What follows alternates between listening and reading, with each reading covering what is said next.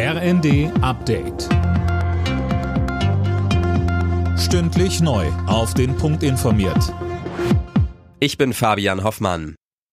Startschuss für den bundesweiten Bahnstreik. Seit dem Abend sind die Lokführer der Gewerkschaft GDL im Ausstand. 24 Stunden lang sind die Züge der Deutschen Bahn nur im Notfahrplan unterwegs. Silas Quering. Nur gut jeder fünfte Fernzug kann auch tatsächlich fahren. Massive Einschränkungen gibt's auch im Regionalverkehr. Bahnkunden, die schon ein Ticket haben, können das auch zu einem späteren Zeitpunkt nutzen.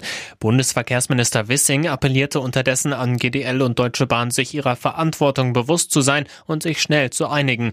Immerhin, für diese dieses Jahr soll es der letzte Ausstand sein. Gibt es aber bis zum Januar keine Einigung, drohen längere Streiks.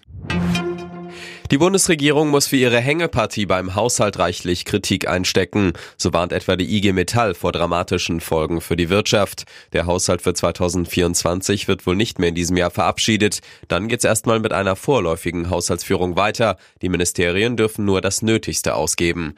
Die Union spricht von einer Regierungskrise. CDU-Generalsekretär Carsten Linnemann im ersten. Sie hat keinen Plan von Zukunft und der Kanzler duckt sich weg. Das tut richtig weh. Sie muss sich fragen, ob sie die Kraft noch hat. Wenn sie die nicht hat, braucht es Neuwahlen für die Zukunft dieses Landes.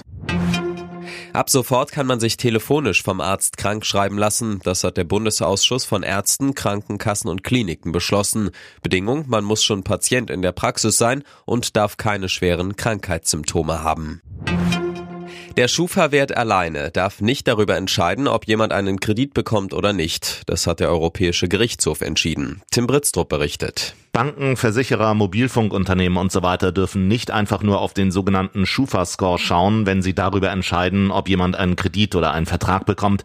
Solche automatisierten Entscheidungen sind verboten, sagen die EuGH-Richter.